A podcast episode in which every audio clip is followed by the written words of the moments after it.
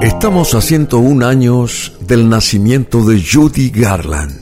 Una voz maravillosa y una vida de humillación, de abusos, drogas y alcohol. Tuvo un talento impresionante esta señora, pero desde pequeña fue sometida a la presión de sus padres por alcanzar ese éxito anhelado y su vida fue una sucesión de desdichas. Las pastillas para adelgazar que le daba su madre, la fama precoz y los abusos en el set han sido también parte de su impronta. Cuatro matrimonios infelices, intentos de suicidio y sus tristes últimos meses. El 22 de junio de 1969 la encontrarían muerta a Judy Garland. Ella fue única. Judy Garland fue única y su vida fue atravesada por todas las alegrías y todas las tristezas que puede albergar una persona. Amó pero no fue amada. Trabajó, pero fue explotada. La drogaban para dormirla y la drogaban para despertarla. Era hermosa y la hicieron sentir fea, inclusive.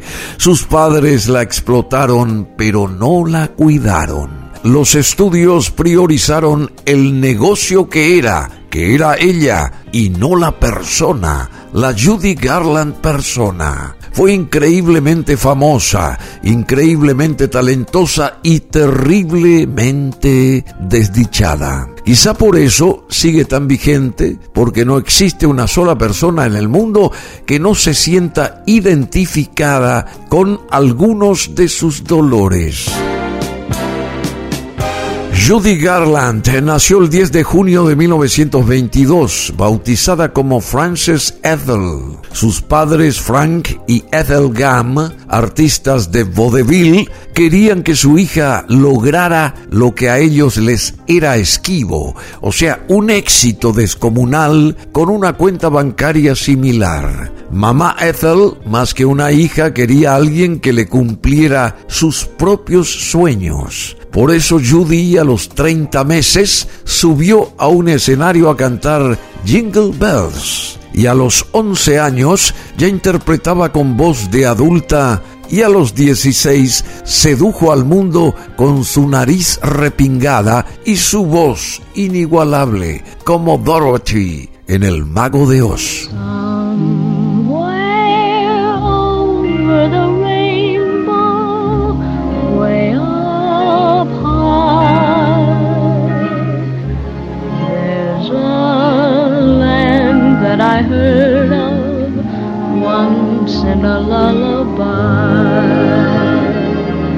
Mamá Ethel logró su objetivo. Su hija se convirtió en una máquina de hacer dinero. Claro que para que una máquina funcione hay que darle energía. Y como los abrazos, el amor y el cuidado no estaban en su universo, Ethel prefirió alimentarla con pastillas anfetaminas a la mañana para que estuviera bien despierta y barbitúricos a la noche para que estuviera bien dormida y cansada. Judy Garland filmaba dos o tres películas de manera simultánea, pero cometió el desliz que comete todo ser humano, crecer. Y entonces, para que siguiera con su aspecto de niña, debía mantenerse bien delgada, Así que a las pastillas se le sumó una dieta a base de sopa de pollo y el consumo de 80 cigarrillos diarios.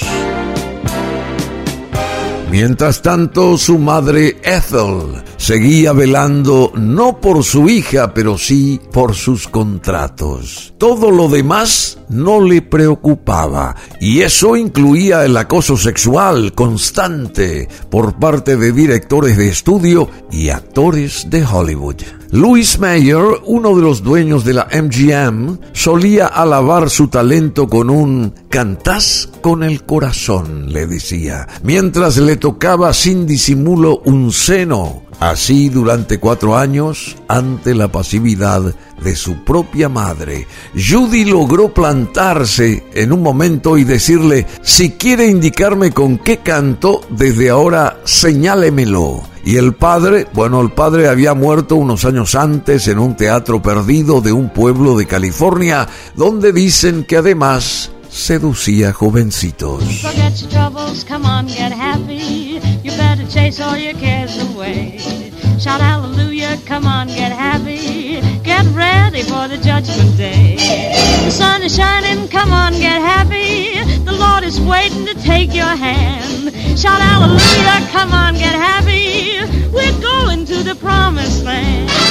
Y así crecía Judy, Judy Garland el ser más famoso y acompañado del mundo y sin embargo el más desamparado y solitario. Hasta que a los 28 años, luego de filmar 30 películas para la Metro Goldwyn Mayer y ayudar a convertirlo en el estudio más poderoso y millonario de la época, decidieron despedir a quien dos años antes era su estrella principal. Y entonces se asomó al primero de sus muchos abismos, Judy, e intentó cortarse el cuello con un vaso roto.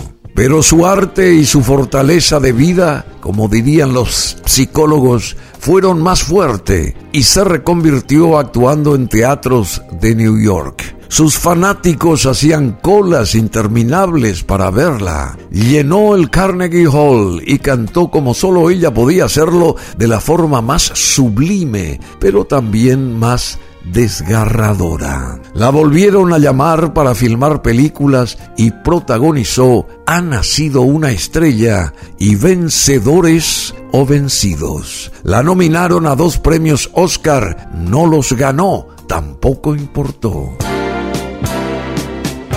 En el amor tampoco le iba mejor. Su segundo marido, Vincent Minelli, y el cuarto, Frank Heron, eran bisexuales. De hecho, Judy encontró a Minelli en su cama con un hombre. Desesperada, volvió a asomarse al abismo. Fue al baño y se cortó las venas. También estuvo casada con el músico David Rose, con Sidney Luft que era su representante, y el último esposo fue Mickey Dins. Pero entre matrimonios frustrados y renacimientos artísticos, Judy Garland pasaba sus días bebiendo vodka y atiborrada de pastillas. El descontrol de su vida se trasladó a sus finanzas y comenzó a deber una fortuna en impuestos. Fue entonces que le ofrecieron cantar en Londres y ella aceptó. Llegó a esa ciudad a fines de 1968,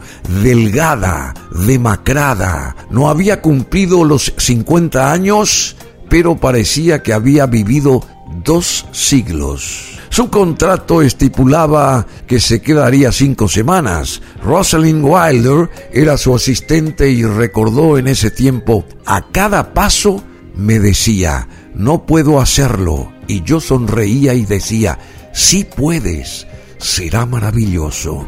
Y le aseguraba que la acompañaría al escenario y que la estaría esperando en el rincón inmediato.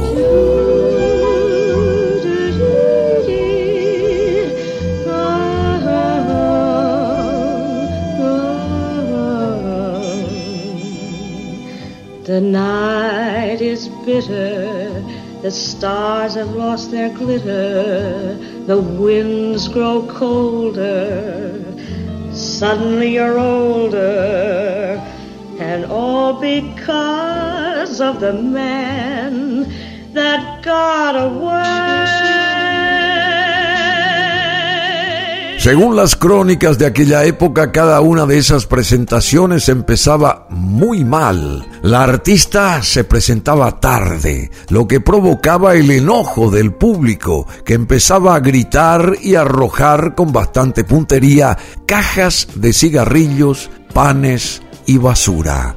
Una vez en el escenario, su traje con lentejuelas la hacía parecer alegre pero ella se mostraba perdida y hablaba de manera balbuceante. Fumaba como una condenada y bebía mientras intentaba intercalar algún chiste y llamaba a Mickey Deans, su última pareja que estaba más preocupado en contar sus ganancias que en ella misma. Cuando todo parecía un desastre y que se estaba frente al mayor fraude artístico de la historia, entonces ahí aparecía la Judy Garland que cantaba. Y todo se detenía y el mundo dejaba de ser una porquería y ella una actriz en problemas. Cada persona sentía que todo valía la pena y que quizá la vida era simplemente eso, que se veía en el escenario, la mezcla más increíble de belleza y de desgarro.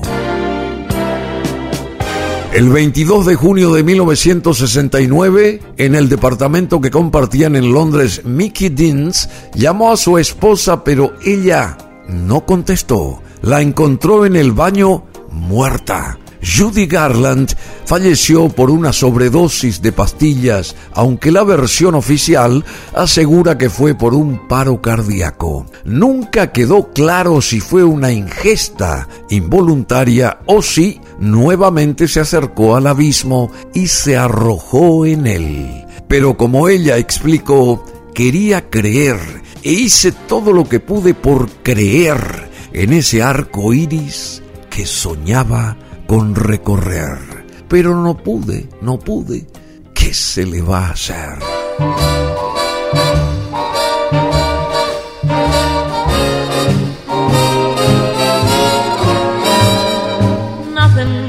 Finer than to be in Carolina in the morning.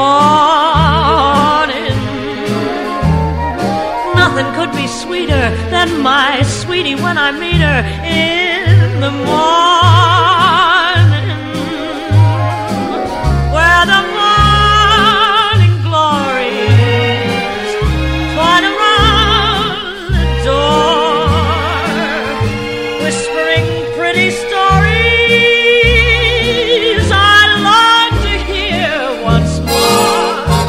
Frances Ethel Gum, nacida en Grand Rapids, Minnesota, el 10 de junio de 1922, fallecía en Londres un 22 de junio de 1969, más conocida como Judy Garland, fue una actriz y cantante de Estados Unidos. Y entre los premios que recibió a lo largo de su trayectoria se hallan el premio Oscar, el Globo de Oro, el Cecil B. DeMille, el Grammy y el Tony. Judy Garland es nombrada como una leyenda de Hollywood y uno de los grandes mitos cinematográficos, por lo que entró en la lista del American Film Institute de las mayores leyendas de la historia del cine. A pesar de sus triunfos profesionales, su éxito se vio enturbiado por sus problemas psicológicos, adicciones y disturbios financieros. Estuvo casada con el director de cine Vincent Minnelli, con el que tuvo una hija, la también actriz y cantante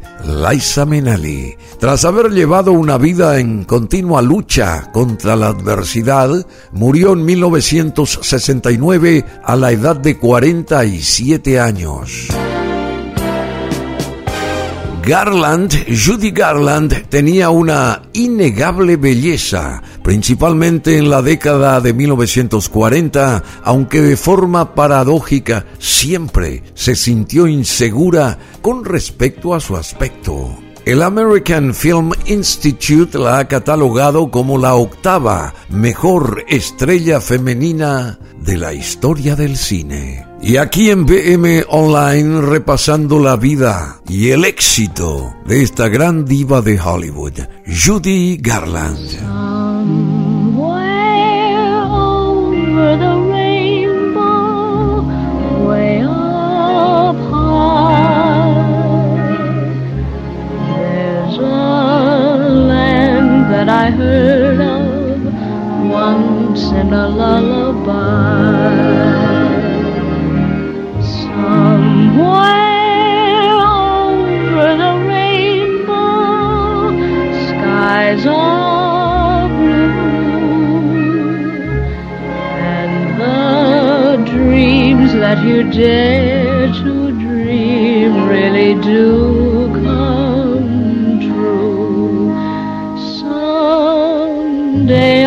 wish upon a star and wake up where the clouds are far behind me. Where troubles melt like lemon drops away above the chimney tops, that's where you'll find me. Somewhere.